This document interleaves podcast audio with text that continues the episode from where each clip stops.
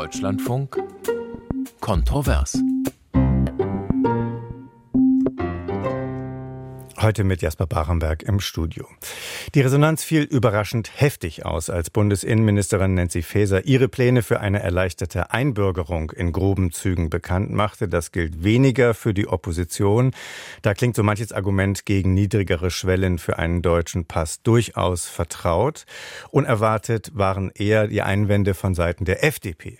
Schließlich waren wesentliche Punkte schon im Koalitionsvertrag der Ampelparteien vereinbart. Es gibt also Gesprächsbedarf in der Debatte um Migration und Staatsbürgerschaft und deshalb fragen wir heute Vormittag in Kontrovers, soll die Einbürgerung erleichtert werden? Debattieren wollen wir aber natürlich auch die anderen Pläne der Regierung rund um die Themen Asyl und Migration. Ein Stichwort ist da das sogenannte Chancenaufenthaltsrecht, gerade verabschiedet, und ein anderes das geplante Punktesystem um Deutschland für Fachkräfte attraktiver zu machen.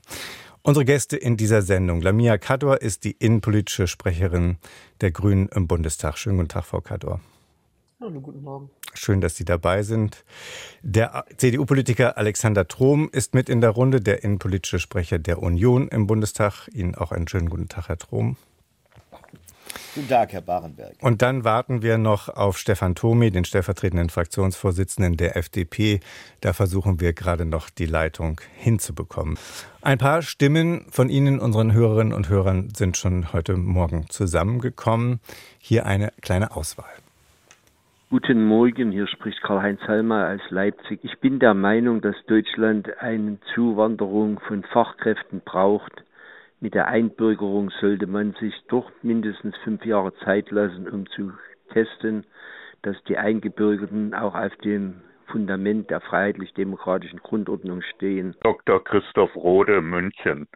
Die weitere Einladung zu einer unqualifizierten Migration sollte dringend verhindert werden. Ja, guten Morgen, Günther Werner. Ich rufe an aus Kirchtimke in der Nähe von Bremen.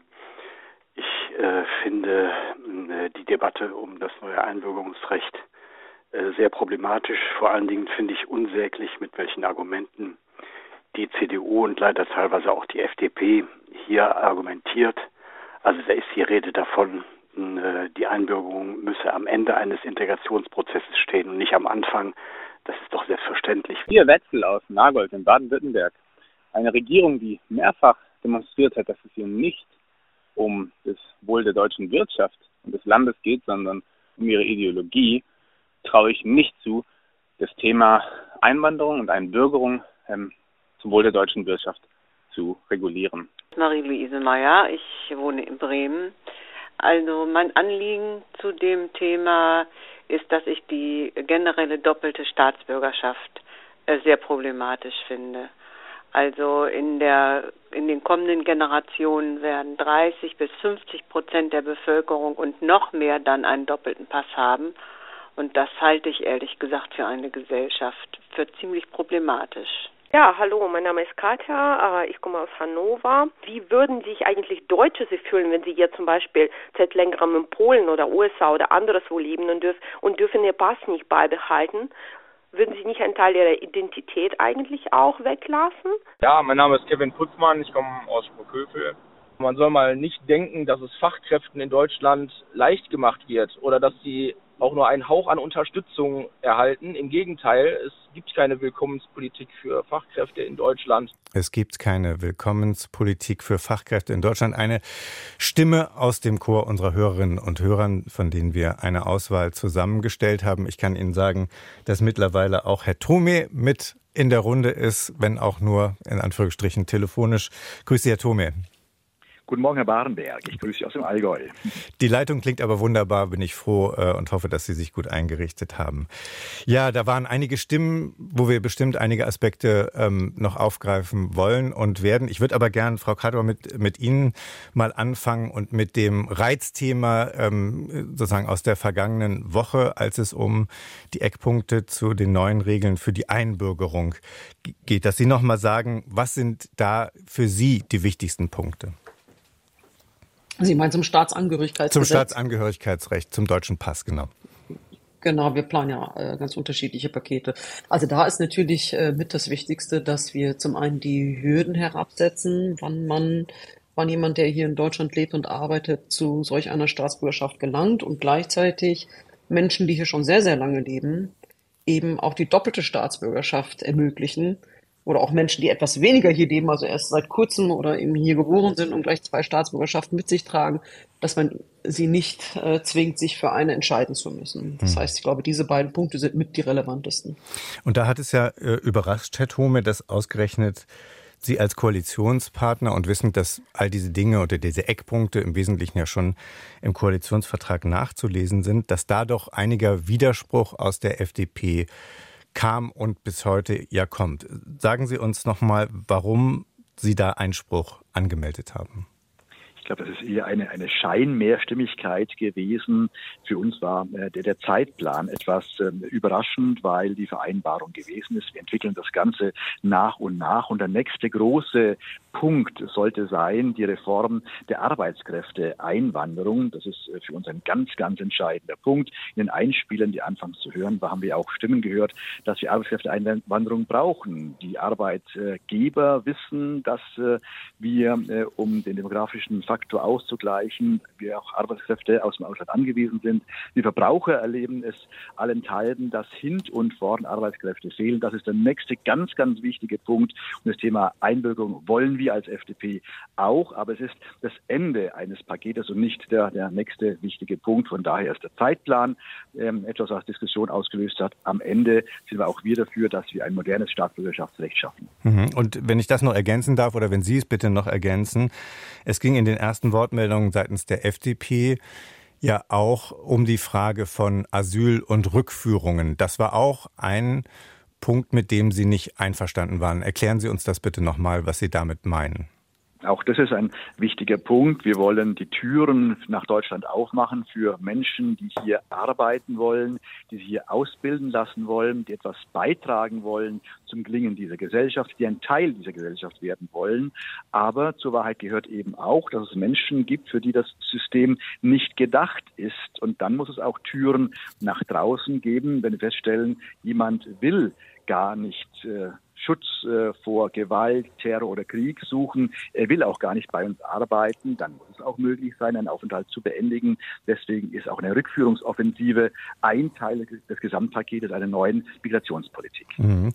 Dann kommen wir zur Opposition. Ähm, einen Vertreter haben wir äh, mit Ihnen, Herr, Herr Trom, hier, hier und da erinnern wir uns alle, wie vehement die ersten Reaktionen gerade zur Frage äh, rund um das Staatsbürgerschaftsrecht aus der Union insgesamt war. Da war die Rede davon, der deutsche Pass würde verrampft. So hat sich Alexander Dobrindt geäußert, der Chef der CSU-Landesgruppe. Es gab Analogien äh, zu Schnäppchen äh, in der Black Friday-Woche. Und so sagen Sie uns, warum diese Vehemenz seitens der Union?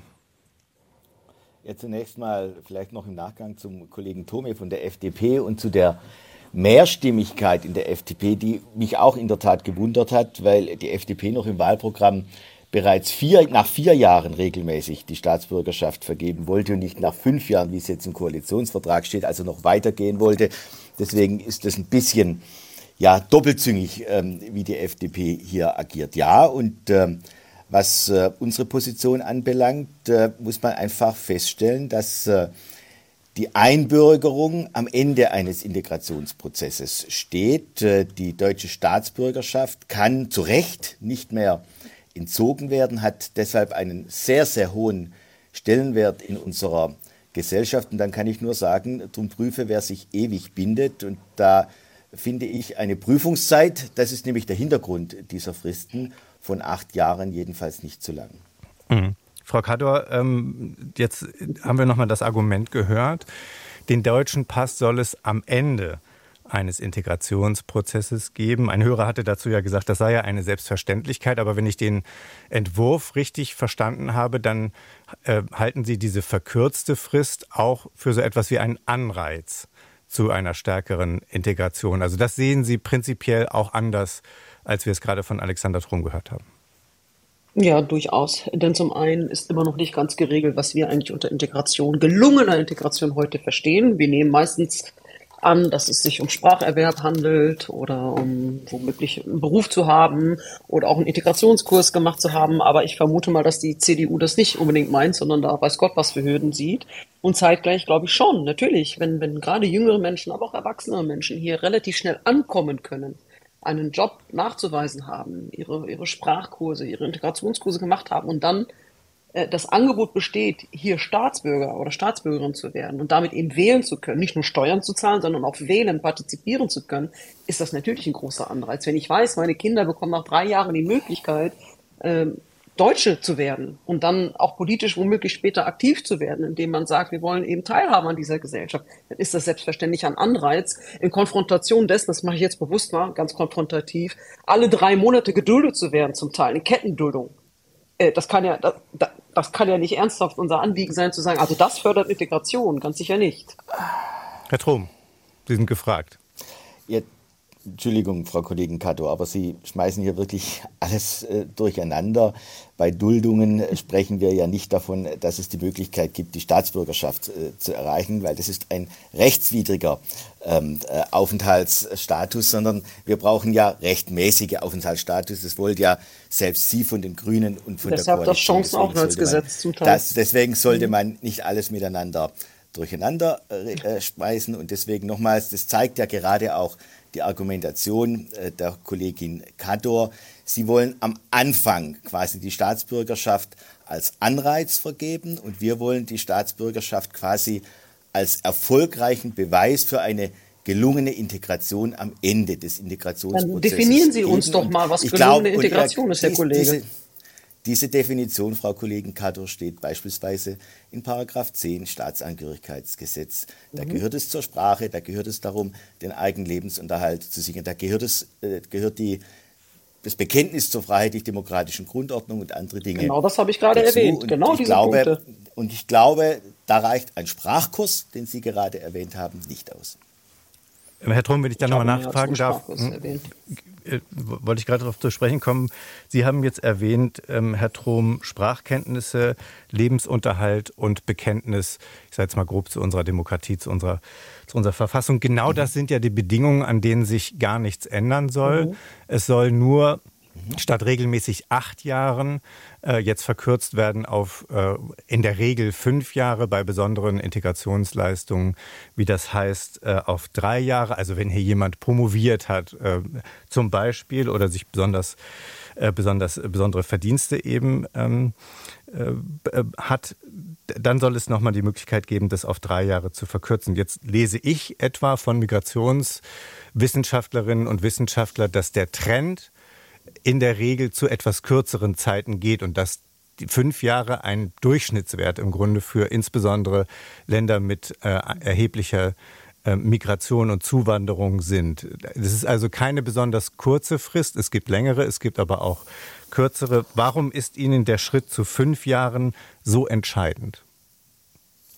Weil wir ja, uns ist der Schritt zu fünf Jahren nicht zu entscheiden. Wir wollen ja bei der geltenden Rechtslage von acht Jahren genau, in der also, Regel mh. bleiben. Und sechs Jahre gibt es ja bereits heute für besondere Integrationsleistungen, die Sie auch angesprochen haben, sind sechs Jahre. Die sollen auf drei Jahre verkürzt werden von der Ampel. Und jetzt muss man natürlich auch sehen, mit welchen Ländern wir uns vergleichen. Wir haben beispielsweise bei der Aufnahme von Flüchtlingen und auch äh, darüber hinaus, etwa jetzt auch durch das neue Chancenaufenthaltsrecht der Koalition, durchaus relativ offene Grenzen, also leichte Möglichkeiten, nach Deutschland ähm, zu kommen. Das ist in anderen Ländern viel, viel strenger, viel, viel ähm, ähm, abwehrender.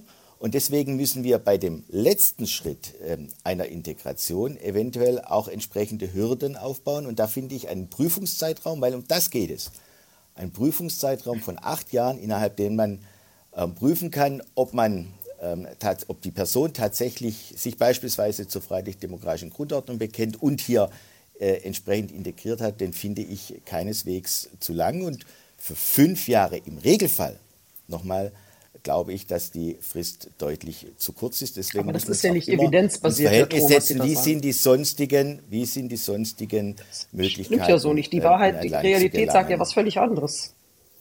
Mehr als 80 Prozent der in Deutschland, das muss ich nochmal erwähnen bitte, mehr als 80 Prozent der in Deutschland lebenden Syrerinnen und Syrer die zwischen 2014 und 2016 eingereist sind, erfüllen übrigens nicht nur die Anforderungen, sondern wurden auch vorzeitig wegen besonderer Integrationsleistungen eingebürgert. Das heißt also, in der Praxis ist es doch so, wenn wir die Angebote schaffen, dass Menschen sich hier ordentlich integrieren können, dann nehmen sie diese an und sind relativ zügig. Das, das sagt uns die Erfahrung zu dem, zu dem Thema syrische Einwanderer. Das heißt, wenn wir das mal als Grundlage nehmen würden, dann würden sich daraus sehr wohl die fünf Jahre rechtfertigen. Dann müssen Sie erstmal erklären, warum acht Jahre. Wir haben einen ersten Hörer in der Leitung und der kann uns an dieser Stelle vielleicht ähm, ganz praktisch weiterhelfen. Ähm, Herr Kukic hat uns nämlich angerufen aus Thüringen. Schönen guten Tag, Herr Kukic. Guten Tag, Lukic ist der Nachname. Herr Lukic, ich, ich entschuldige mich. ich entschuldige mich. Hallo, Herr Lukic. Ich, ich äh, weiß, wenn ich das richtig äh, äh, sage, dass Sie in Kroatien geboren sind und dass Sie 2018 eingebürgert sind nach 26 Jahren in Deutschland. Dass Sie aber relativ kritisch zurückblicken auf diesen Einbürgerungsprozess, so wie Sie ihn erlebt haben. Können Sie uns das vielleicht mal ein bisschen schildern? Ja, genau, das war schon gut zusammengefasst. Also ich hm, wohne mittlerweile seit 35 Jahren ungefähr in Deutschland ähm, und habe den Einbürgerungsprozess selbst als ähm, absolut unverhältnismäßig empfunden. Ähm, eingegliedert in die Gesellschaft habe ich mich schon seit Jahrzehnten gefühlt. Darum ging es gar nicht. Es ging hier wirklich nur um den formalen Abschluss einer, ähm, einer Einbürgerung, dass ich die deutsche Staatsbürgerschaft erhalte, dass ich mich, ähm, dass ich mich einfach endgültig deutsch fühle. Und da habe ich den Prozess deswegen als unverhältnismäßig ähm, erachtet, weil teilweise Anforderungen gestellt wurden, wie beispielsweise handgeschriebene Motivationsschreiben, um äh, meine Sprachkenntnisse in Wort und Schritt, äh, Wort und Schrift ähm, zu erfassen, wo, wo ich gedacht habe, dass zwei Hochschulabschlüsse und eine Promotion in, äh, in Deutschland wohl ausreichen sollten, um das nachzuweisen. Das, das war für mich einfach so ein bisschen wie ein Schlag ins Gesicht. Mhm. Herr Trom, was sagen Sie zu so einem Fall, also zu der, zu der, zu der Wahrnehmung, dass es einem selbst nach so langer Zeit und äh, so schwer gemacht wird? Naja, zunächst mal freuen wir uns, wenn nach einer entsprechenden Zeit dann auch äh, die Einbürgerung in Deutschland stattfindet. Gerade auch beim Herrn Lukic. Und äh, da finde ich es auch schade, dass es so lange gedauert hat. Aber Sie müssen einfach auch sehen, dass gesetzliche Regelungen, die wir treffen, ja den Regelfall bilden. Äh, vielleicht ist das, was Herr Lukic anbelangt, seine Dauer hier in Deutschland, seine Integration, auch seine Ausbildung, die er gerade genannt hat, nicht unbedingt der Regelfall. Ähm, und deswegen muss man einfach auch sehen, für welche, für welche andere Fälle auch derartige Gesetze ähm, gemacht werden. Und deswegen halte ich doch eine gewisse Prüfungsvoraussetzung für erforderlich. Ein Beispiel. Mein Sohn hat gerade die Fahrschulprüfung gemacht. Wenn ich mir darüber beispielsweise die Einbürgerungstests ansehe, dann ist es bei den Einbürgerungstests erlaubt, mehr Fehler zu machen als beispielsweise bei einer Fahrschulprüfung. Und deswegen müssen wir alles auch noch ein bisschen in ein gewisses Verhältnis setzen. Hm. Frau Kador, was, nehm, was nehmen Sie mit aus dieser Wortmeldung von Herrn Lukic? Also zum einen bin ich irritiert darüber, dass man Fahrschultests mit Einbürgerungstests ernsthaft vergleichen möchte. Ähm, aber glaube, das versteht Herr Trom, was ich damit sagen will. Aber zum Zweiten, Herr Lukic, also ich kenne solche Fälle leider zuhauf. Ich kenne sehr, sehr viele Menschen, die sich haben erst sehr spät einbürgern lassen, weil es zum Teil vorher gar nicht ging oder vorher in Kettenduldung waren, bis sie, bis sie dann endlich mal den Rang eines Menschen hatten hier in diesem Land, der endlich äh, Staatsbürger werden durfte. Und ehrlich gesagt besteht mich das auch ein wenig. Und wenn man hier dauernd nur von Fällen spricht, von Gesetzen und Regelungen, natürlich, wir leben in einem Rechtsstaat und alles muss ordnungsgemäß laufen. Ich glaube, dagegen hat hier niemand was und das ist auch völlig richtig. Aber wir müssen inzwischen auch etwas flexibler werden. Sämtliche Wirtschaftsverbände sagen uns, alle möglichen Branchen sagen uns, wir brauchen Menschen, die hier arbeiten wollen. Und zwar im Niedriglohnsektor, aber auch im hochqualifizierten Sektor. Wir brauchen einfach Menschen, die sich hier einfinden wollen und jemanden hier nur quasi als sogenannte Gastarbeiter zu importieren. Das haben wir ja schon mal gemacht und wir wissen, wie schwierig es damit war. Das heißt, wir müssen doch endlich mal die Politik der CDU, die 20 Jahre das Gleiche sagt, endlich mal ändern. Wir haben gleich in zwei Minuten die Nachrichten. Danach diskutieren wir weiter. Ich wollte aber Herrn Lukic nicht gehen lassen, ohne ihn noch mal zu fragen, wie er die Diskussion jetzt wahrnimmt. Was wünschen Sie sich mit Blick auf Ihre äh, oder vor dem Hintergrund Ihrer eigenen Erfahrungen, wie sollen wir in die Zukunft gehen in diesen Punkten? Ja, ich wünsche mir vielleicht, dass ähm, Dinge etwas differenzierter betrachtet werden, dass insbesondere Fälle wie, wie der meine beispielsweise äh, mit erleichterten Auflagen belegt werden. Mhm. Nichtsdestotrotz möchte ich positiv ähm, äh, darstellen, dass ich mich immer schon oder seit, seit etlichen Jahren integriert gefühlt habe in Deutschland und dass, das, dass diese Einbürgerung jetzt nicht dazu geführt hat, dass ich mich ähm, hier in der Gesellschaft besser aufgenommen fühle. Das ist schon viel vorher passiert. Ähm, das, das nur noch mal als positiven Abschluss. Aber wenn wir jetzt zum Beispiel reden über eine Verkürzung der Regelwartezeit von acht auf fünf Jahren, sind Sie dann eher geneigt zu sagen, das ist der richtige Weg oder sagen Sie, bleibt da vorsichtig und prüft das gewissenhaft?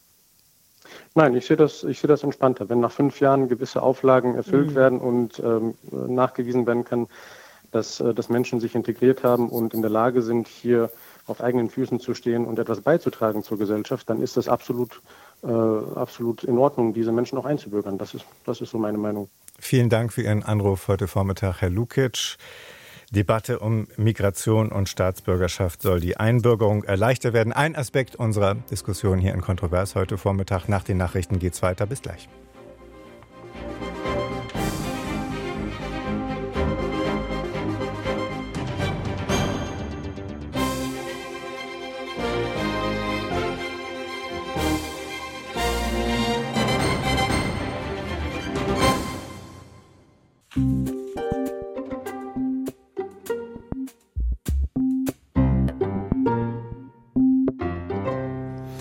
Die Debatte um Migration und Staatsbürgerschaft soll die Einbürgerung erleichtert werden. Eine Frage, die wir heute diskutieren in Kontrovers. Wir tun das mit Lamia Kador von Bündnis 90 Die Grünen, mit Alexander Trum von der CDU und mit Stefan Thome von der FDP.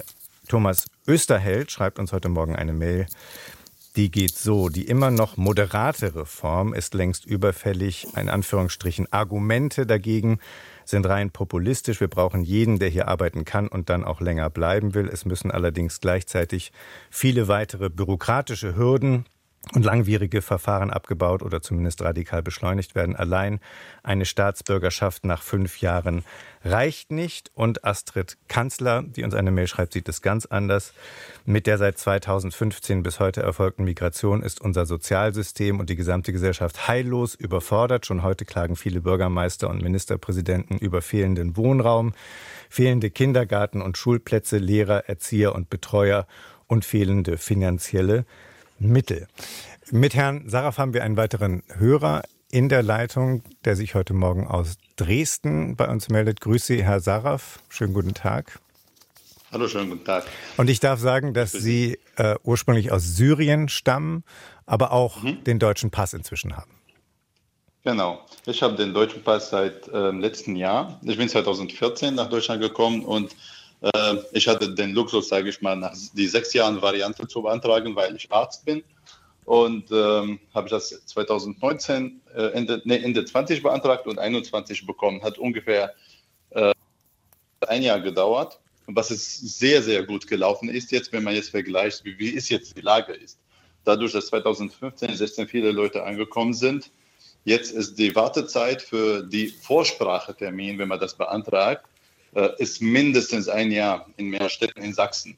Also ein Jahr für die Vorsprachetermin, das ist der Termin, wo man überhaupt guckt, ob das grob passen könnte. Also das heißt noch ein Jahr drauf Bearbeitung, das heißt zwei Jahre. Das heißt, wir reden nicht von sechs und acht Jahren, sondern von acht und der Realität. Mhm. Und wenn ich das vergleiche, ein Land, wo meine Schwester wohnt, in, in Australien, wo man nach drei Jahren das bekommt, wenn man integriert ist, und dieser Prozess viel, viel schneller geht, finde ich, ähm, Deutschland kann sich noch nicht äh, als Immigrationsland nennen. Oder wenn, man, wenn Deutschland so sein möchte, dann äh, das ist noch sehr, sehr langer Weg dafür.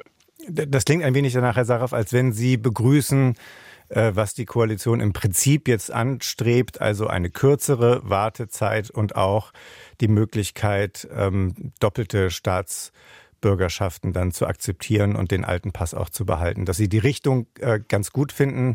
Worum Sie sich sorgen, ist die Bearbeitungsdauer äh, für solche Fälle, weil das noch obendrauf kommt. Auf jeden Fall. Ich begrüße das auf jeden Fall und finde, das soll auch jetzt an der, wahrscheinlich, das ist der andere äh, Teil diese, dieses Prozesses, dass man an der Digitalisierung mehr arbeitet, dass nicht man so wegen noch äh, wie der ähm, äh, der Herr äh, aus dem kroatischen Ursprung vorher erzählt mit äh, so Handschrift ausgefüllte Sachen. Also es kann viel verkürzt werden durch nur so ein bisschen mhm. mehr Technologie und äh, es gibt trotzdem Leute, äh, ich wie gesagt war es relativ einfacher von meiner Qualifizierung her, aber es gibt Leute, die das jetzt viel schwerer haben und es gibt Leute, meine Eltern sind über 60, sind äh, mit dem Alter nach Deutschland gekommen, Perspektive. Also es gibt, sie wissen nicht, was passiert mit ihnen nach fünf oder zehn Jahren. Also sie haben kein, kein, keine Perspektive für sich selbst als Personen und ihre äh, Lebensmittelpunkt ist mittlerweile Deutschland, weil ihre beide Söhne hier leben und sie haben nichts mehr in Syrien. Und trotzdem müssen sie alle ein bis zwei Jahre einen neuen Aufenthalt beantragen und hoffen, dass es genehmigt wird. Mhm. Also es gibt auch, das ist nicht für alle automatisch, meine ich damit. Also es ist diese, mhm. diese Bearbeitungszeit ist ein Thema, das andere, das ist, welche Leute kommen rein, äh, das ist auch ein großes Thema und äh, jetzt kann ich jetzt nicht um Details eingehen, aber das finde ich auch, das lohnt sich auch drüber zu sprechen. Vielen Dank, Herr Sarah, für Ihren Anruf und dass Sie uns haben teilhaben lassen an Ihren Erfahrungen hier in Deutschland mit Ihrer Einbürgerung und der äh, Situation Ihrer Eltern noch dazu. Ich möchte ein Stichwort noch aufgreifen, ähm, was ganz am Anfang in unserer kleinen Collage äh, zur Sprache kam. Da hatte Frau Mayer angemerkt, dass nach ihrer Wahrnehmung die doppelte Staatsbürgerschaft als generelles Instrument, und so ist es ja geplant, dass sie das für problematisch hält und hatte verwiesen unter anderem darauf, dass dann in Zukunft etwa 30 bis 50 Prozent der Bevölkerung, so ihre Rechnung, dann mehr als einen Pass haben. Das sei in ihren Augen ein Problem. Lassen Sie uns darüber einen Augenblick sprechen. Lamia Kador, das ist ja auch mhm. zwischen Grünen und FDP schon im Koalitionsvertrag vereinbart. Warum diese Akzeptanz, generelle Akzeptanz von mehr, mehreren Staatsangehörigkeiten? Also zum einen haben wir es ja längst bei EU-AusländerInnen längst eingeführt, dass sie ihre erste Staatsbürgerschaft behalten können, wenn sie die deutsche Staatsbürgerschaft erwerben. Wir reden hier also über Menschen, die nicht aus dem EU-Ausland stammen. Und zum Zweiten, glaube ich, ist eine ganz grundsätzliche Debatte. Wir sagen ja, wir leben in einem Einwanderungsland, wir sind eine Einwanderungsgesellschaft. Jeder vierte, jede vierte Bürgerin in diesem Land hat einen sogenannten Migrationshintergrund oder Einwanderungsbiografie oder wie auch immer Sie das nennen wollen. Das muss ich aber auch irgendwie abbilden. Es darf nicht sein, und ich sage immer, wie ich aufgewachsen bin, ich bin ein solcher Mensch, der zwei Staatsangehörigkeiten hat. Ähm, ich wurde als Kind beispielsweise immer wieder gefragt, bist du Syrerin oder bist du Deutsche? Wo fühlst du dich, wo fühlst du dich wohler? In Syrien oder in Deutschland? Was willst du lieber sein? Deutsche oder Syrerin? Ein kleines Kind damit schon zu konfrontieren, und das ehrlich gesagt, das zieht sich das bis heute wie eine rote Linie durch meine Biografie, das ist auch unwürdig. Das ist einem Einwanderungsland unwürdig und das ist Menschen gegenüber unwürdig, die hier geboren, aufgewachsen sind, die sich mit diesem Land sehr, sehr gut und sehr, sehr eng identifizieren können. Da müssen wir langsam aber auch mal, langsam aber sicher auch mal äh, in der Realität ankommen und sagen, natürlich kann man Heimat auch im Plural denken. Natürlich darf ich auch zwei Heimatbezüge haben. Das schwächt ja den einen Heimatbezug nicht nur, weil ich zwei Heimatbezüge habe. Ich möchte weder meine syrische Identität, die mir nun mal meine Eltern in die Wiege gelegt haben, abgeben müssen. Warum auch, ehrlich gesagt? Ich sehe das als sehr großen Gewinn, dass ich Arabisch spreche, dass ich arabische Kulturen kenne, äh, dass ich, dass ich ja, eben unterschiedliche Kulturkreise kenne und beherrsche und gleichzeitig schwächt das überhaupt nicht. Also wie, könnte ich das auch als Abgeordnete im deutschen Parlament sagen? Ja, schwächt das überhaupt nicht mal eine Loyalität diesem mhm. Staat gegenüber? meine Identität. Und ich finde, das muss möglich sein. Alexander Trom, äh, warum, warum überzeugen diese Argumente viele in der Union gar nicht? Ja, weil wir äh, glauben, dass es schon dazu gehört, wenn man bewusst durch Antrag eine Staatsbürgerschaft annimmt, dann auch ein Stück weit dazu gehört, dass man sich zu diesem Staat und zu dieser Gesellschaft entsprechend bekennt und äh, eben auch äh, dies mit einer Staatsbürgerschaft äh, dann äh, verbunden ist und nicht mit der regelmäßigen, darum geht es ja, mit der regelhaften doppelten Staatsbürgerschaft, die jetzt die Ampel entsprechend äh, einführen will. Und wenn ich vielleicht noch gerade an das Beispiel des Anrufers aus Syrien anschließen darf, mhm. der verweist auf seine Schwester in Australien, die dort bereits nach drei Jahren Staatsbürger werden kann. Das ist genau der Unterschied etwa zwischen Australien und Deutschland. Australien hat sehr strenge Einwanderungsvorschriften, sehr hohe Hürden, dass man überhaupt nach Australien hineinkommt, gerade auch als Flüchtling und ebenso als Arbeits- und Fachkraft, und das ist der Unterschied zu Deutschland, darüber hinaus hat Australien ein im Vergleich äh, zu Deutschland eher unterentwickeltes Sozialsystem, also auch was äh, den entsprechenden Anreiz anbelangt. Und deswegen müssen wir anders als derartige Länder wie etwa Australien am Ende des Integrationsprozesses entsprechende Prüfvoraussetzungen haben. Und deswegen sagen wir, dass die Staatsbürgerschaft schon auch erst nach einem gewissen Prüfungszeitraum und Prüfungshürden vergeben werden kann. Mhm. Deswegen müssen wir das immer auch ins Verhältnis setzen und können hier nicht das eine mit dem anderen ähm, vergleichen, ohne auch äh, die entsprechenden Unterschiede zu betrachten. Wir haben mit Frau Sief eine weitere Hörerin in der Leitung. Ich möchte aber, Herr Trom, gerade noch eine Frage aus unserer Collage noch mhm. äh, an Sie richten. Da hat ja eine Hörerin gefragt, wie würden äh, sich Deutsche fühlen, und ich sage jetzt mal, wie würden Sie sich fühlen, Herr Trom, wenn Sie länger in den USA mhm. als Beispiel genannt oder Polen hatte sie genannt, leben würden? Und sie dürften ihren deutschen Pass nicht behalten, selbst wenn sie äh, einen weiteren dazu bekämen. Wäre das äh, für Sie akzeptabel, diesen Teil Ihrer Identität auf den zu verzichten? Das war die äh, Frage der Hörerin aus Hannover. Vielleicht haben Sie eine Antwort für Sie. Ja, ich würde ja mit äh, der Abgabe des Passes äh, verliert ja niemand seine Identität. Das wird ja auch gar nicht gefordert, auch nicht die kulturelle Identität. Äh, das ist ja völlig zu unterscheiden von der Frage jetzt äh, der Staatsbürgerschaft. Und wenn ich mich entscheide, in einem Land dauerhaft zu leben und wenn ich auch sage, ich möchte zu dieser Nation, zu dieser Gesellschaft gehören und das durch die Einbürgerung zum Ausdruck bringen mit allen Rechten und Pflichten, dann finde ich es schon ähm, für nachvollziehbar und äh, wünschenswert, wenn dann auch dieses Bekenntnis durch eine Staatsbürgerschaft äh, stattfindet. Insofern ähm, wäre das dieser hypothetische Fall, der für mhm. mich jetzt nicht in Betracht kommt, äh, durchaus eine logische Konsequenz, dass ich dann eben aus einer anderen Staatsbürgerschaft ausscheiden müsste. Haben wir das da auch? widersprechen Sie aber Ihrer eigenen Argumentation. Entschuldigen Sie bitte. Sie wollen, dass Menschen sich hier einbürgern lassen, sich für eine, für eine Staatsbürgerschaft entscheiden, weil sie daran offensichtlich ja auch Loyalitätsfragen knüpfen. Jetzt sagen Sie, jetzt haben Sie gerade selber gesagt, wenn man den Staatsang also den Pass abgibt, dann würde man nicht eine Identität verlieren. Das würden Ihnen Menschen, die zwei Staatsangehörigkeiten haben, so nicht unterschreiben. Natürlich geben Sie einen Teil Ihrer Identität ab wenn Sie, also ich kann Ihnen sagen, wenn ich beispielsweise meine, meine syrische Staatsbürgerschaft abgeben wollen würde, lassen Sie mich das bitte ausführen. Und ich würde sie übrigens gerne abgeben, das geht nur bei Syrern nicht. Dann kann ich, dann kann ich beispielsweise nichts mehr erben. Also ich kann nichts mehr von meinem Vater erben, der gestorben ist und Syrer ist. Ich will Ihnen nur sagen, so einfach ist es nicht und natürlich geben Sie einen Teil der Identität damit ab.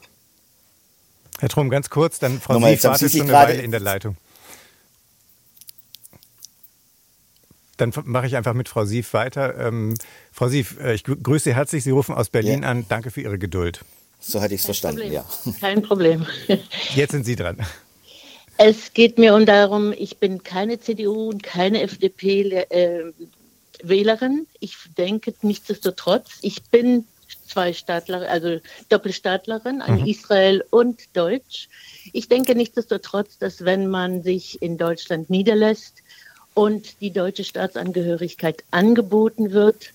Ob nach acht oder nach fünf Jahren ist eine andere Frage, dass man die erste fallen lässt. Ich denke, dass es äh, die Frage ist, inwieweit wir uns identifizieren und unsere Kultur, meine israelische Kultur, die jüdische Kultur, die wird dadurch nicht verloren gehen.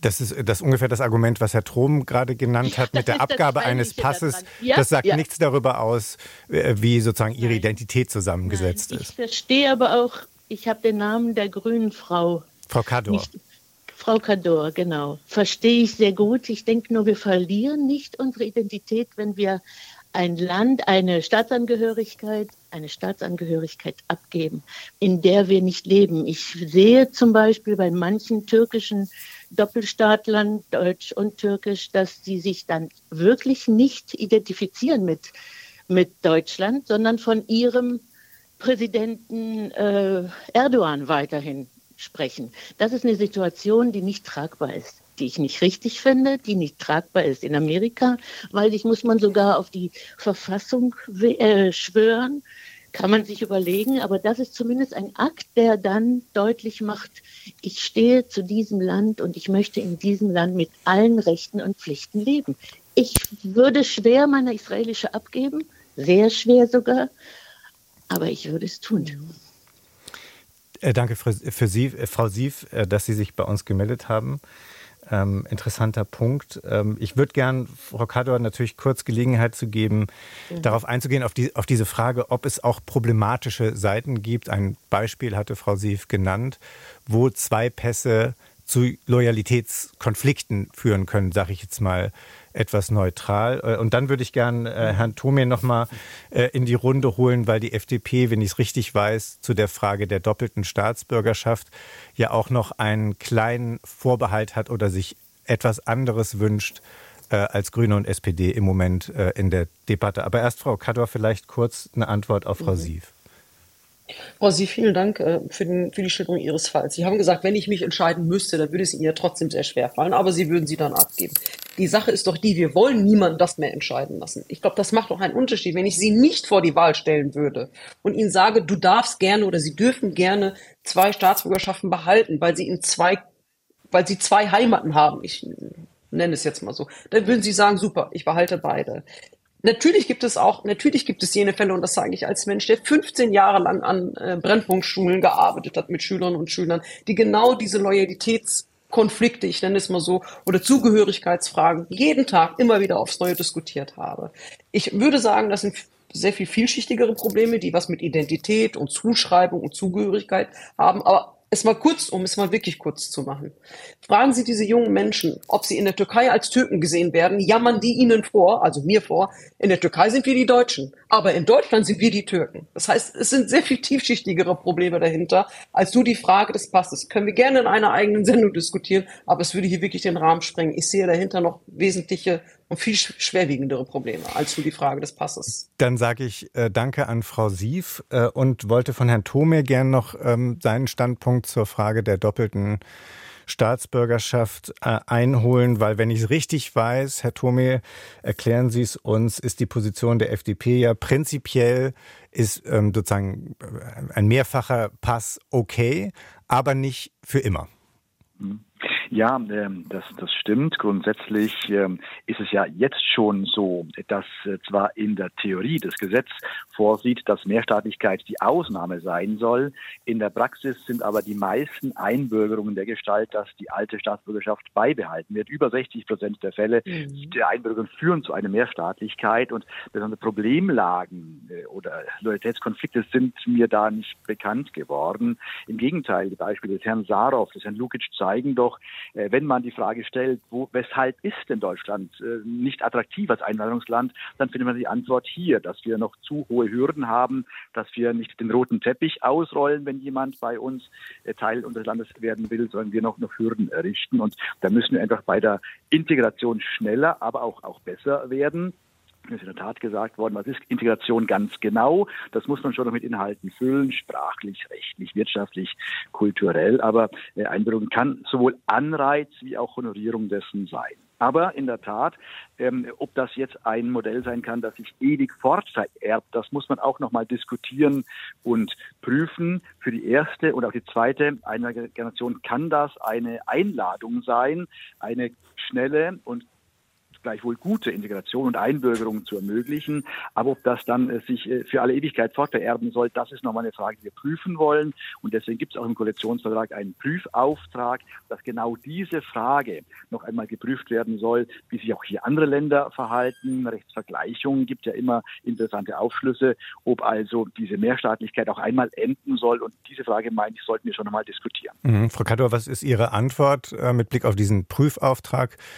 Äh, für den Sie sich da verabredet haben in der Ampelkoalition?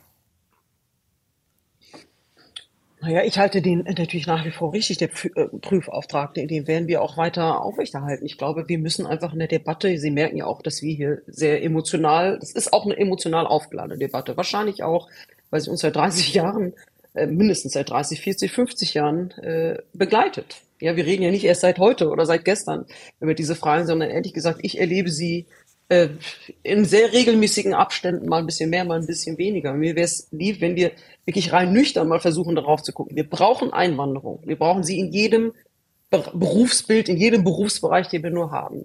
Wir sind ein Einwanderungsland. Wir wissen, wir brauchen und mehr Staatsangehörigkeit werden wir nicht, wie soll ich sagen, dem werden wir nicht entkommen. Das ist wichtig, dass wir Menschen sagen, natürlich musst du dich bis zu einem gewissen Grad anpassen. Und wenn du dich anpassen willst, steht am Ende oder am Anfang oder wie auch immer formuliert die Staatsbürgerschaft, die deutsche. Aber du musst das Gepäck, was du mitgebracht hast, deshalb nicht loswerden, um es jetzt mal bildlich auszudrücken. Deshalb darfst du auch deine bisherige Staatsbürgerschaft behalten. Ich glaube, wenn wir da möglichst nüchtern auch drauf gucken und nicht so nicht allzu emotionalisiert, würden wir da auch einen Schritt weiter kommen. Mhm, und deshalb stehe ich nach wie vor zu dem, was da im Chorvertrag ausgehandelt worden ist.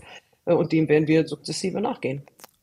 Alles klar. Wir haben einen weiteren Hörer in der Leitung aus Buxtehude, aber vorher will ich noch zwei Mails loswerden zu diesem Thema doppelte Staatsbürgerschaft. Eine schreibt uns Dean Taylor. Es ist absolut richtig, die Migration nach Deutschland zu vereinfachen, damit diejenigen einfach und unkompliziert nach Deutschland kommen können, die es wollen. Was mich stört, ist das Thema mit der doppelten Staatsbürgerschaft. Hier sollte es ein Entweder-Oder geben. Entweder nimmt man die deutsche Staatsbürgerschaft an und wird ein Teil der Bevölkerung oder lässt es und muss mit den Folgen leben. Als Nicht-EU-Ausländer im Ausland zu leben in anderen Ländern gibt es das auch nicht. Das ist die eine Mail. Die andere kommt von Katinka Horvath, die uns schreibt, als Person mit doppelter Staatsbürgerschaft ungarisch-deutsch unterstütze ich sehr, dass die Herkunftsstaatsbürgerschaft behalten werden darf. Ich fühle mich sowohl deutsch als auch ungarisch, liebe beide Länder, fühle mich in beiden Ländern heimisch. Ich denke, dass besonders Menschen aus anderen Ländern die deutsche Staatsbürgerschaft, die Möglichkeit, hier leben zu dürfen, besonders wertschätzen können. Das nochmal zwei Mails zu diesem Thema und damit sind wir bei Herrn Wittel aus Buxtehude. Schönen guten Tag, Herr Wittel. Ja, schönen guten Tag. Guten Sie wollten, wenn ich das richtig sehe, einen etwas anderen Akzent setzen. Ja, das wollte ich. Also erstens wird immer äh, bei dieser wird nicht richtig unterschieden. Es wird immer gesagt, soziale, äh, soziales äh, Einwandern, für, um, um hier auf den Sozialstaat zu leben. Einwanderung ähm, in Sozialsysteme ist da ein richtig, Schlagwort, genau. was wir oft hören, ja? Ja, genau. Und, und das stelle ich eben in Frage, weil viele Leute, die gerne arbeiten würden, dürfen es nicht, weil mhm. die, diese äh, äh, Integration oder dieser Fortschritt in die deutsche Gesellschaft eingeführt zu werden, viel zu lange dauert. Dazu kommt aber auch, dass die leider Gottes die Deutschen, also die deutsche Bürokratie, immer alles 110-prozentig machen möchte. Das ist, es gibt so viele Beispiele und es funktioniert nicht. Ein anderes Beispiel, die letzten 30 Jahre hat die sogenannte Integrationspolitik nicht funktioniert. Sonst würde es, wie eben angeführt von der Dame, ähm, eben halt nicht Leute in diesem Beispiel mit einem türkischen Pass und einem deutschen Pass geben, die sich für Erdogan stark machen. Die sind nicht integriert. Das ist das Ergebnis von 30 Jahren Integrationspolitik. Des Weiteren kommt noch dazu, dass die Leute, das Problem, was es hier gibt, ist, dass die deutsche Bevölkerung vielfach das missversteht, weil es sie immer wieder hören, da sind irgendwelche äh, äh, Leute, die straffällig geworden sind, die aus irgendwelchen Gründen nicht rausgebracht werden können. Ich bin der Meinung, in, in Amerika heißt es Our Country, Our Rules. Und das ist genau das, was ich oft vermisse. Es ist unser Land mit unseren Werten. Und wer diese Werte nicht respektiert, hm, dumm gelaufen. Mhm. Herr Wittel, darf ich Sie noch fragen, bevor wir gleich wieder äh, die Nachrichten hier im Deutschlandfunk haben? Ja. Was würden Sie sich denn wünschen, wenn Sie beklagen, dass alles viel zu lange dauert, dass Arbeit eine wichtige Voraussetzung ist, äh, um sich äh, sonst überhaupt integrieren zu kommen, um, um hier anzukommen in der deutschen Gesellschaft? Was wünschen Sie sich? Ich wünsche mir, dass die, dass ein, dass jeder seinen Job macht, dass die, dieses Politisieren aufhört, sondern dass jeder sich mal was von der Dame von den Grünen vorgeschlagen ist, vielleicht mit einem anderen Geschmack. Aber dass sich jeder mal darauf konzentriert, das richtig zu machen. Und das ist eben halt ein Problem der deutschen Büro Bürokratie im Allgemeinen, egal ob wir uns ÖPNV angucken, egal ob wir uns äh, Bundesagentur für Arbeit angucken. Gerade für Ältere ist das schwierig. Und, und, und. Hm. Es wird von der Politik immer gesagt, ja, das machen wir.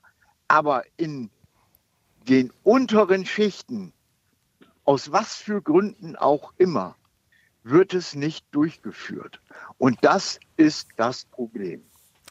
Danke, Herr Wittel, äh, für Ihren Anruf, ähm, äh, für, das, was Sie beitragen mochten zu unserer Sendung.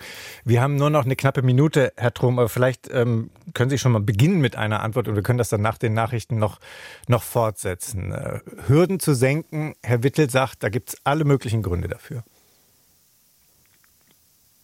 Na, ganz so habe ich ihn jetzt nicht äh, verstanden und äh, Anders als Herr Wiedel muss ich sagen, dass heute nahezu alle Migrantinnen und Migranten die Möglichkeit zur Arbeit haben, eine Arbeitserlaubnis ähm, zu erhalten haben, mit Ausnahme der Personengruppe, die aus sogenannten sicheren Herkunftsländern kommt. Das will die Ampel aber auch noch abschaffen. Und mit der Pers Ausnahme der Personengruppe, die über ihre Identität äh, nicht aufgeklärt haben. Alle anderen könnten heute schon arbeiten. Also wir haben da diese Hindernisse überhaupt nicht. Und das will ich auch sagen, anders als die Kollegin Kador sind wir der Auffassung, dass wir Fachkräfte brauchen und keine Erwerbsmigration in alle Arbeitsbereiche hinein, sondern wir brauchen diejenigen Menschen, die unserer Gesellschaft und unserer Volkswirtschaft zukünftig um. nützen werden und nicht ähm, in den gesamten Bereich der der Arbeitsbereiche hinein. Das ist eine völlig falsche Zielsetzung der Ampel. Und darüber können wir nach den Nachrichten noch 20 Minuten weiter diskutieren, heute Morgen hier in Kontrovers. Bis gleich. Deutschlandfunk Kontrovers.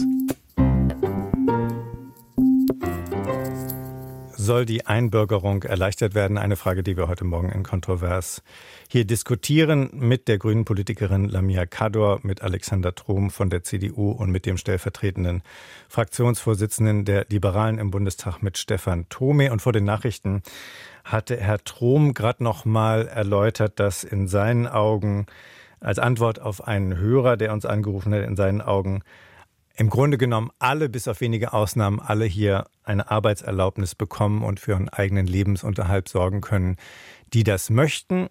Und Frau Kador, ich wollte noch mal äh, Sie bitten, mhm. ob Sie das auch so sehen äh, oder, oder ob Sie das anders sehen.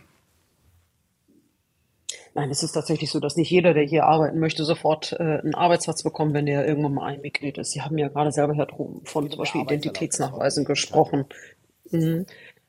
Um ich möchte gerne noch die Identitätsnachweise. Sagen Sie mir doch, welche, Sie gehört, sagen, Sie doch, sagen Sie doch mal, wer keine Arbeitserlaubnis bekommt.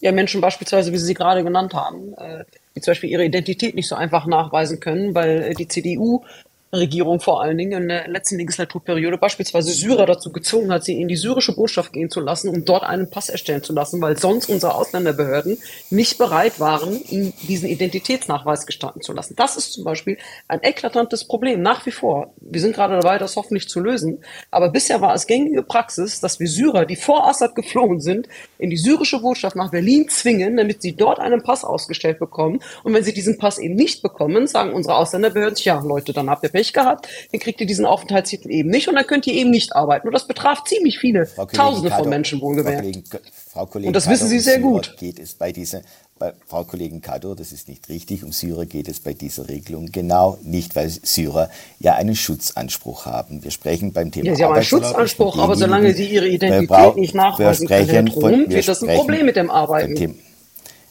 Frau Kollegin, wir sprechen beim Thema Arbeitserlaubnis und diejenigen insbesondere, die eben gerade keinen Schutzanspruch haben. Deswegen passt Ihr Beispiel ja, leider nicht. Ja, selbstverständlich passt es. Glauben Sie den Syrer, die, die, die ihre Identität nicht nachweisen können und weiterhin geduldet sind, dass die hier ohne Probleme arbeiten können? Oder was glauben Sie, macht das mit Menschen, wenn sie andauernd äh, gezwungen werden, in eine syrische Botschaft zu gehen, um einen Pass äh, zu beschaffen, den sie aber nicht so ohne weiteres äh, beschaffen können? Was macht das denn mit Menschen? Was macht das denn auf dem Arbeitsmarkt? Da geht uns doch auch äh, Potenzial und Kapital um, verloren. Es, Frau Kollegin, also es geht um die Frage, wer denn nun eine Arbeitserlaubnis hat. So, jetzt meldet sich Herr Thome und Herr Trom gleichzeitig. Ja. Herr Thome, vielleicht sagen Sie kurz, äh, Sie, Sie, haben die schlechtesten Karten, als äh, weil Sie in der Telefonleitung stecken. Also bitte, Herr, Herr Thome, gerne ähm, Ihren, äh, Ihre, Ihre Wortmeldung zu diesem Punkt. Na, vielleicht kann man äh, auf den Unterschied zwischen Theorie und Praxis äh, hinweisen. In der Theorie gibt es natürlich äh, vielfältige Möglichkeiten, eine Arbeitserlaubnis zu erhalten. In der Praxis sieht es aber so aus, dass Arbeitgeber sehr, sehr zurückhaltend sind, Menschen, die nur geduldet sind, einzustellen. Warum? Bei Geduldeten besteht die tägliche Gefahr, dass sie zur Abschiebung abgeholt werden und kein Arbeitgeber wird äh, investieren in die Ausbildung, die Fortbildung äh, oder in einen langfristigen Arbeitsvertrag, wenn er nicht sicher sein kann, dass ihm die Arbeitskraft auch bleibt. Und das ist das Problem, auf das Herr Wittel ja auch vorher als Anrufer vor den Nachrichten hingewiesen hat, dass ganz, ganz viele Menschen zu uns kommen möchten. Gut, die einen, die, die fliehen vor, vor Gewalt und, und Krieg, das ist die eine Seite, aber auch andere, die ein besseres Leben bei uns suchen, die wollen ja nicht bei uns Sozialhilfeempfänger werden. Die kommen ja nicht, weil, weil sie irgendwo gehört haben, bei uns gibt es die besten äh, sozialen Leistungen. Sie wollen eigentlich bei uns arbeiten und da ist es ja widersinnig, ihnen diese, diese Hürden zu errichten. Eigentlich wollen sie bei uns etwas tun, dürfen es aber nicht oder nur mit großer Erschwernis. Und das ist der Widerspruch, in dem wir uns befinden. Eigentlich sollten wir uns Wege überlegen, jemand, der bei uns arbeiten will, das auch problemlos tun kann. Das kann euch nicht auf dem Weg über Flucht und Asyl geschehen. Da müssen wir deutlich machen, solchen Menschen öffnen wir reguläre Wege und das muss über eine Arbeitskräfteeinwanderung geschehen. Das ist ähm, der eigentliche Punkt. Unser Pull-Effekt, von dem immer so die, die Rede ist, ist eigentlich nicht das Sozialsystem, sondern unser Arbeitsmarkt, der die Menschen anlockt und anzieht. Und dahin sollten wir den Menschen eigentlich auch Wege öffnen. Vielleicht kann uns ja auch Herr Hofmann ähm, weiterhelfen, der sich aus Nürnberg bei uns gemeldet hat. Äh, grüße, Herr Hofmann. Guten Morgen, ich bin die Frau Hofmann. Frau Hofmann, so jetzt habe ich aber mein Budget an Fehlern heute Morgen wirklich äh, aufgebraucht. Entschuldige mich noch dafür. So. Äh, Sie rufen uns auch zu diesem Stichwort Kettenduldung an, weil Sie, äh, so viel wurde mir schon verraten, einen Iraner betreuen, der seit sieben Jahren hier lebt und arbeitet. Was ist das Problem für diesen Menschen, den Sie betreuen? Er hat also die Prüfung als gelernter Verkäufer im Einzelhandel gemacht, hat seine Arbeit, seine eigene Wohnung ähm, und er hat aber immer noch nach wie vor die Duldung. Das ist das eine Problem. Und das andere Problem ist, dass er alle sechs Monate losziehen muss, eine mhm. Arbeitserlaubnis zu bekommen. Und er sagt, es sei so schwierig, dort bei dem Amt einen Termin auszumachen. Mhm. Und ja, was er tun muss, damit es endlich mit der Einbürgerung klappt. Okay, da, da hat er noch große Schwierigkeiten, wirklich auf Dauer sich hier äh, heimisch zu fühlen, wenn ich das so, wenn ich das so formulieren darf. Äh, Frau Kator, sind wir da bei diesem Punkt äh, Chancenaufenthaltsrecht oder passt dieser Fall nicht ganz? Naja, durchaus. Er lebt länger als fünf Jahre hier in Deutschland. Er wird die Möglichkeit haben, bei einem Arbeitsverhältnis, bei einem bestehenden Arbeitsverhältnis genau in diese, in diese anderthalb Jahre, 18 Monate Bleibeperspektive zu kommen. Das wird ihm sicherlich helfen, hier vielleicht auf die Füße zu kommen und das, was noch notwendig ist. Ich kenne den Fall jetzt nicht, ne? Deshalb kann ich es jetzt nur allgemein beantworten. Aber genau. zumindest das, was noch erforderlich ist, an Nachweisen in dieser Zeit zumindest zu erbringen. Da, da genau für diese Fälle gibt es das ja, dass wir von dieser Kettenduldung, die wirklich unmenschlich ist und unwürdig ist, gerade bei Menschen, die hier arbeiten wollen und ihren Beitrag leisten wollen, dass wir die endlich abgeschafft bekommen, hin zu einem anderen System, das sehr viel menschenwürdiger ist. Hm. Herr Trom, auch da hat die Union ja Einwände, wenn Sie, wir können alle diesen Einzelfall natürlich nicht beurteilen, aber es klingt ja schon danach, als werden da noch Hürden aufgebaut, die zumindest, was wir von diesem Fall kennen, eigentlich völlig unnötig sind und eigentlich allen nur Stress machen. Ähm, warum sind Sie dagegen? Die Kapazitäten binden ne? in den Ausländerbehörden. Das Chancenaufenthaltsrecht umzusetzen. Also ich kann natürlich den Fall im Detail auch nicht beurteilen, aber wenn er tatsächlich sieben Jahre da ist, ähm, dann äh, hat er bereits nach geltendem Recht heute nach acht Jahren die Möglichkeit, in ein Aufenthaltsrecht zu gelangen, wenn er arbeitet, wenn er seinen Lebensunterhalt überwiegend, das heißt zu 51 Prozent, bestreitet. Mit einer Ausnahme, wenn er eine, ein Geduldeter wäre, mit ungeklärter Identität. Das ist sozusagen der Ausschlussgrund, der momentan gilt. Und diesen Ausschlussgrund möchte äh, die Ampel durch das Chancenaufenthaltsrecht quasi aufheben. Äh, Hintergrund ist, dass Menschen, ich will es jetzt dem Iraner nicht unterstellen, ich kenne ihn nicht, aber Menschen in einer derartigen Dauerduldung oftmals ihre Identität deshalb nicht klären, weil sie sonst befürchten müssen, abgeschoben zu werden und für diesen Sachverhalt, für diese Personengruppe sind die einzigen, die eigentlich das Chancenaufenthaltsrecht wirklich brauchen, will die Ampel jetzt quasi einen Abschiebeschutz schaffen. Das halten wir in der Tat für falsch. Wir erwarten, dass Menschen, die zu uns kommen, als allererstes, als mindestes ihre Identität klären oder alles dazu beitragen, äh, um die Klärung herbeizuführen. Vielleicht darf ich da einen Satz dazu sagen, denn ähm, es stimmt natürlich schon. Wir müssen von Menschen, die hier auf Dauer bleiben wollen, zwei Dinge erwarten. Erstens Identität und zweitens Integrität. Ähm, Herr Wittel sprach ja vorher auch davon, dass er wenig Verständnis habe, dass Menschen hier Straftaten verüben, äh, nicht, nicht abgeschoben werden. In der Tat, ja, das ist schon ein Problem. Also ich, ich glaube, einen freien Willen des Menschen. Es ist niemand gezwungen, Straftäter zu werden und Gefährder. Da bin ich also der Meinung, da sollten wir schon sehr, sehr konsequent sein. Und der zweite Punkt ist auch wichtig, Identität. Wenn jemand äh, sich unserem Staat anvertraut, bei uns äh, um Schutz und Hilfe nachsucht, dann muss ich schon erwarten können, dass er diesem Staat auch traut, ihm Vertrauen entgegenbringt und auch ehrlich sagt, wer er eigentlich ist. Und äh, das schaffen wir nicht ab, äh, Herr Kollege Trom, sondern wir weisen genau auf diesen Punkt hin. Wir weisen darauf hin, äh, lieber Asylbewerber, wenn du hier bleiben willst, dann musst du auch beitragen, dass dir zumutbare und mögliche tun, äh, um deine Identität zu klären. Das ist manchmal auch schwierig, weil Botschaften anderer Staaten nicht immer schnell und kooperativ sind. Auch da liegt manchmal das Problem.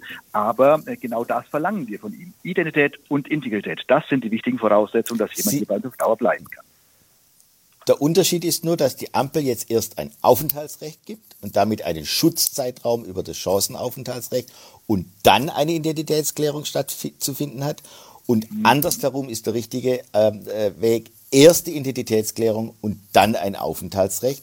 Das ist auch ähm, äh, die Notwendigkeit für alle diejenigen, die eben bereits ihre Identität geklärt haben, die rechtstreu sind. Sie belohnen jetzt damit die Rechtsuntreuen und setzen für die Zukunft Anreize für andere, ebenfalls rechtsuntreu zu sein. Und deswegen ist das äh, der falsche Weg, wie in, der, wie in die Ampel. Also ich bin mehr als irritiert, Herr Trom, dass Sie als, als Christdemokrat, entschuldigen Sie bitte, ich bin da aber wirklich irritiert, dass Sie als Christdemokrat so eine Kultur des Verdachts Menschen gegenüber äußern, die zum Teil nicht ihre Identität nachweisen können und auch aus politischen Gründen. Einige können sie nachweisen und wollen sie nicht nachweisen. Kato, ich glaube, da sind wir uns drüber einig. Nee, jetzt lassen Sie mich auch mal ausreden, Herr Trom. Da sind wir uns drüber einig, dass das wir Probleme damit haben nicht. und dass wir gucken müssen, dass wir diese Menschen doch relativ zügig tue ich das, dass wir diese Menschen versuchen rückzuführen. Ja, das haben wir aber auch im Koalitionsvertrag so vereinbart, natürlich, oder auch über Gefährder, da brauchen wir uns, glaube ich, gar nicht zu streiten. Aber ihre, ihre, ihr Anfangsmomentum, nämlich zu sagen, erst einmal stelle ich bestimmte Menschen unter Verdacht, alles, was mit Migration, Migration zu tun hat, ist erstmal verdächtig, weil es sofort um Missbrauch gehen könnte, das widerspricht doch eigentlich total ihrer christlichen Sozialethik. Das verstehe ich irgendwie an der Stelle gerade gar nicht. Dazu sagen. Darf ich auch Frau, noch einen, einen, einen Punkt korrigieren anmerken? Äh, Moment, äh, einer nach dem anderen jetzt erstmal eine Antwort von Herrn Trom bitte auf das, was Frau Kador gerade gesagt hat. Und dann, glaube ich, wollte Frau Hofmann sich auch noch mal aus Nürnberg kurz einschalten.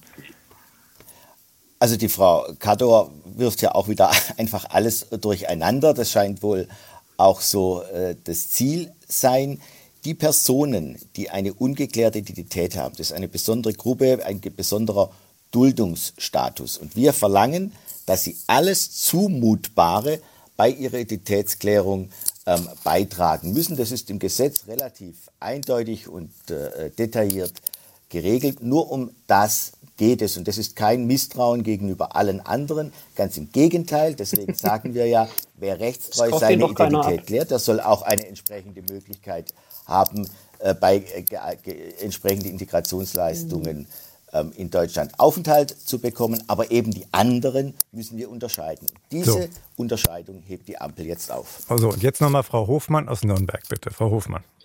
Ja, also ich wollte noch was zu meinem Iraner sagen. Bitte. Er ist also geprüfter Verkäufer im Einzelhandel und hat eine Stelle bei Rewe und hat eine eigene Wohnung verdient also auch sein eigenes Geld, spricht sehr gut Deutsch.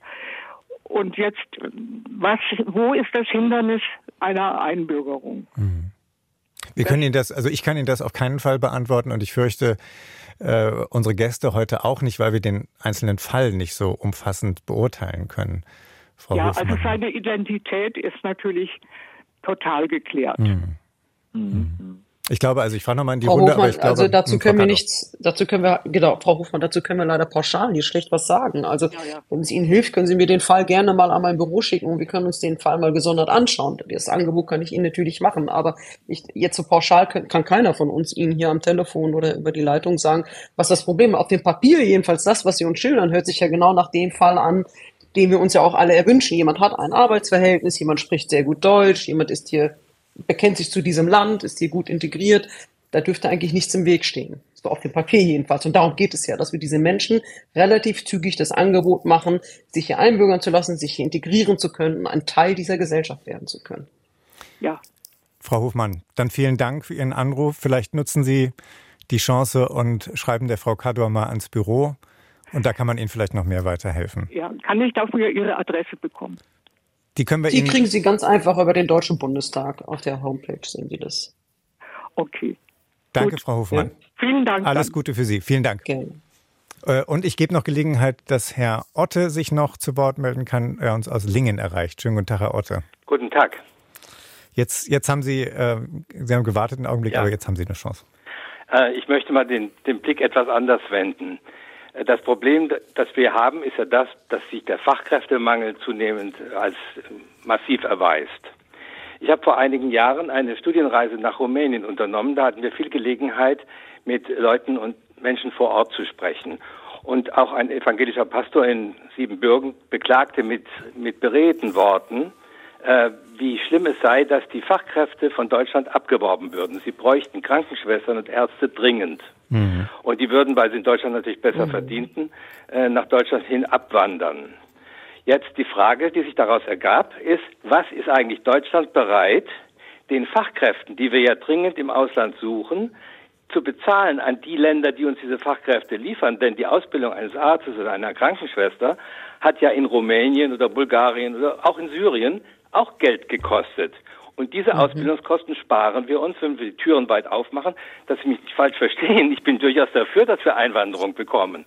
Aber was sind wir bereit, auch dafür zu bezahlen? Und dann wird sich nämlich sehr schnell herausstellen, dass wenn wir das ehrlich machen würden, dass die Kosten dafür fast so hoch wären, wie wenn wir die Leute selbst ausbilden. Andererseits ist das auch ein moralisches Problem. Ich finde, wenn wir einfach Fachkräfte zu uns anwerben, ohne dass wir den Ländern, aus denen die herkommen, was dafür vergüten, ist das eine Form von Kolonialismus. Und das geht doch eigentlich nicht. Interessanter Punkt, Herr Otte. Vielen Dank dafür. Ja, Runde frei. Ähm, Frau Kador, Herr Thome, Sie zuallererst gefragt, aber natürlich auch Herr Trom, äh, weil das Problem ist ja ein altbekanntes. Äh, Wir sprechen von Brain Drain und der Frage, ob wir äh, den Ländern Schaden zufügen, großen Schaden, wenn wir die besten Köpfe für uns anwerben. Also heute spricht schon ein Thema an, dass das nicht auf die leichte Schulter genommen werden sollte. Mhm. Talentabfluss, Brain Drain findet natürlich auch, auch statt, ist vielleicht nicht unbedingt die Regel.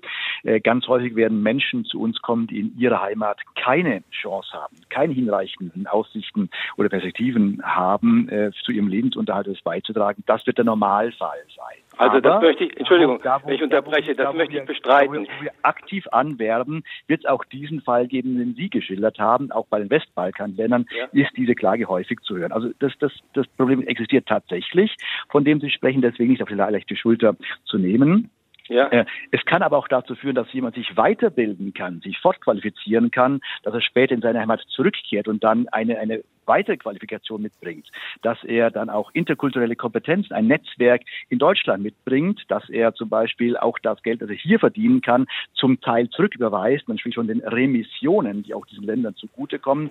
Ziel muss also sein, eine, eine Situation zu erzeugen, die für beide äh, Seiten von, von Gewinn ist. Denn diese Fairness ist schon ein wichtiger Punkt, weil ansonsten äh, das Thema Fachkräfteanwerbung nicht auf Dauer funktionieren wird, wenn andere Länder das Gefühl haben, es findet ein zu starker Talentabfluss statt.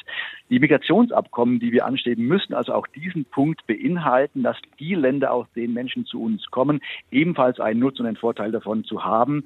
Äh, die, diese, diese Fairness, die muss man äh, anstreben, ansonsten wird das nicht auf Dauer funktionieren können. Also ich finde, wir sollten uns die Sache aber nicht schönreden. Ich bin 35 Jahre lang Krankenhausarzt gewesen und ich kann Ihnen sagen, dass heute in den Krankenhäusern in der Fläche, das gilt nicht für Unikliniken, ein Großteil der Ärzte mittlerweile ausländische äh, Wurzeln hat. Und die sind alle nach Deutschland gekommen, weil man ihnen gesagt hat, wenn, bei uns wirst du dann entsprechend weitergebildet. Der Prozentsatz derer, die aber zurückgehen, ist sehr, sehr gering. Ich bin auch nicht dafür, dass wir sie zwingen sollten, zurückzugehen. Nur wenn sie dann bei uns bleiben, haben wir ja einen Vorteil. Und den sollten wir den Herkunftsländern schon also echt vergüten. Ich finde, sonst ist das Ganze also wirklich 19. Jahrhundert, Kolonialismus.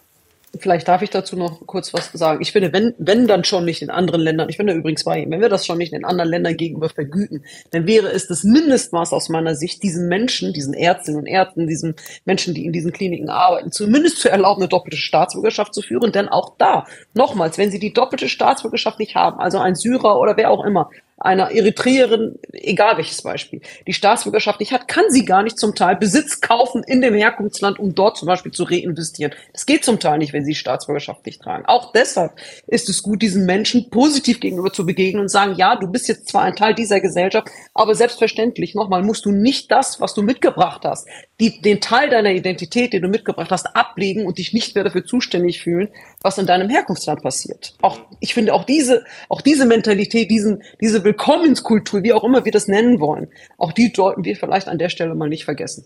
Nur diese Ja, Leute ich will, machen ich nicht will die, gar die nicht große schön Zahl reden, aus. was Otto sagte. Ich wollte nur sagen, äh, manche wollen ja auch kommen, kommen freiwillig. Man, Mhm. kann, man kann und sollte sie auch nicht daran hindern. Es ist auch eine, eine persönliche Chance für viele Menschen im Ausland arbeiten zu können. Auch wir Deutsche tun das ja, wandern aus oder verbringen einige Jahre im Ausland. Das ist eine großartige Chance, die, die auch wir Menschen aus anderen Ländern sollten. Natürlich soll jetzt niemand gezwungen werden. Das kann man ja auch gar nicht. Aber die Möglichkeit zu eröffnen, das ist, glaube ich, etwas, was im beiderseitigen Nutzen sein kann und auch vielen Menschen eine echte Lebenschance bietet. Herr Otte, ich glaube, wir haben einige Einschätzungen zu Ihrer Frage eingeholt. Ich danke für diesen Dankeschön. interessanten Aspekt und Ihren Anruf und würde in den letzten fünf Minuten gerne noch ein Stichwort nennen, das ganz am Anfang auch einmal kurz aufgetaucht ist. Ich tue das am, äh, am Beispiel einer Mail von Katja Fer, Fer, Fedoruk, so muss es heißen, die uns schreibt, der FDP Koalitionspartner ändert seine Meinung über die Änderung des Staatsangehörigkeitsgesetzes gefühlt im Wochentakt. Erst sollen die Änderungen über die Fachkräftezuwanderung ergänzt werden. Jetzt werden in Anführungsstrichen Rückfunk, Rückführungserleichterungen gefordert. Was kommt dann noch? Wie lange will sich die Koalition auch in anderen Fragen noch von der FDP erpressen lassen? Das ist die Frage, die Frau Fedoruk an Frau Kador richtet. Frau Kador, bitte. Danke, Frau Federuck. Also ich würde nicht sagen, dass uns die FDP jetzt hier beson besonders oder irgendwie erpresst. Äh, Ich glaube, beim letzten, das hat Herr Thome ja gerade auch am Anfang gesagt, ging es um die Reihenfolge der Gesetzesvorhaben, also in welchem, wann wir was verabschieden wollen, in welcher Reihenfolge, ja. Ähm, Das haben wir aber durchaus sortiert und wir bleiben da beim Koa-Vertrag. Wir haben dann, äh, wir wissen, wie wir sozusagen und wann wir was machen und ich glaube, darauf haben wir uns weiterhin auch geeinigt und das ist jedenfalls mein Stand. Ich glaube auch, das wird Herr Thome so sehen, dass wir nicht vom Koa-Vertrag abweichen und dass wir diese Pakete in Ruhe und nüchtern und so gut wie es eben geht auf den Weg bringen werden. Insofern würde ich jetzt an der Stelle nicht sagen, dass uns die FDP da jetzt irgendwie zwischengrätscht und uns alles Mögliche auffällt. Und doch bleibt die Frage an Herrn Thome, ähm, wie ernst meinen Sie das mit dieser Reihenfolge, auch mit Blick auf Rückführungen? Äh, denn äh, es ist ja nicht zu erwarten, dass sich da jetzt so unmittelbar sehr viel verändert gegenüber dem Stand jetzt, wo es vielerlei Gründe gibt, ähm, äh, warum Rückführungen oft nicht möglich sind, wenn jemand erstmal in Deutschland äh, angekommen ist. Der äh, politische Wille wird immer wieder erklärt, aber es wird sich ja so schnell so viel nichts ändern. Also wie weit wollen Sie diesen Punkt treiben, bevor Sie sich mit, der, mit den anderen Parteien in der Ampel auf dieses Gesamtpaket einigen?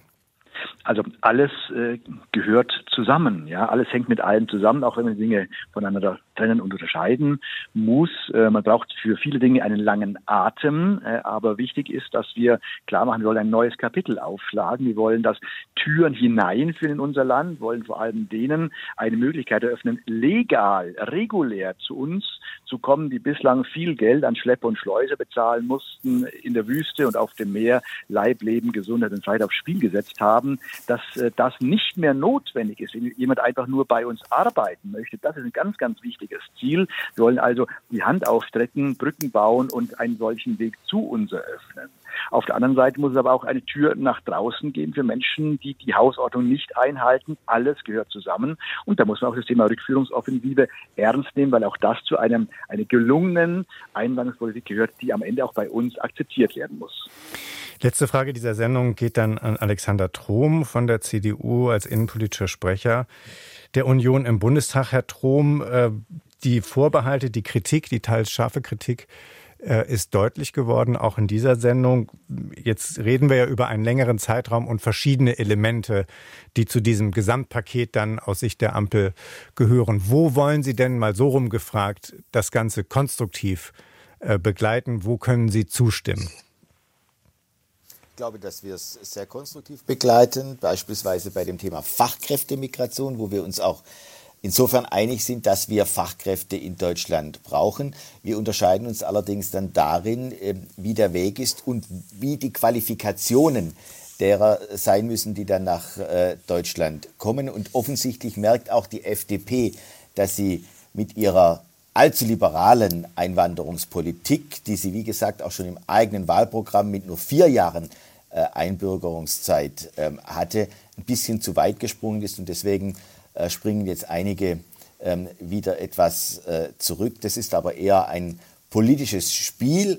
An sich will die FDP auch diese liberale äh, Einwanderungspolitik und merkt, dass sie da ein Stück weit von ihrer eigenen Wählerschaft weggesprungen Ja, dafür haben 20 CDU-Abgeordnete sich äh, der Abstimmung enthalten beim Chancenaufenthaltsgesetz. Das dürfen wir hier auch nicht ganz vergessen, Herr Thron. Das ist dann die letzte Anmerkung in dieser Sendung zu unserem Thema mit unter anderem der Frage, soll die Einbürgerung erleichtert werden? Ich danke herzlich Lamia Kador von den Grünen, Alexander Trom von der CDU und Stefan Thome von der FDP für die gute Diskussion. Danke auch Ihnen für Ihre Anrufe und Anmerkungen. Mein Name ist Jasper Barenberg. Ich wünsche Ihnen noch einen schönen Tag.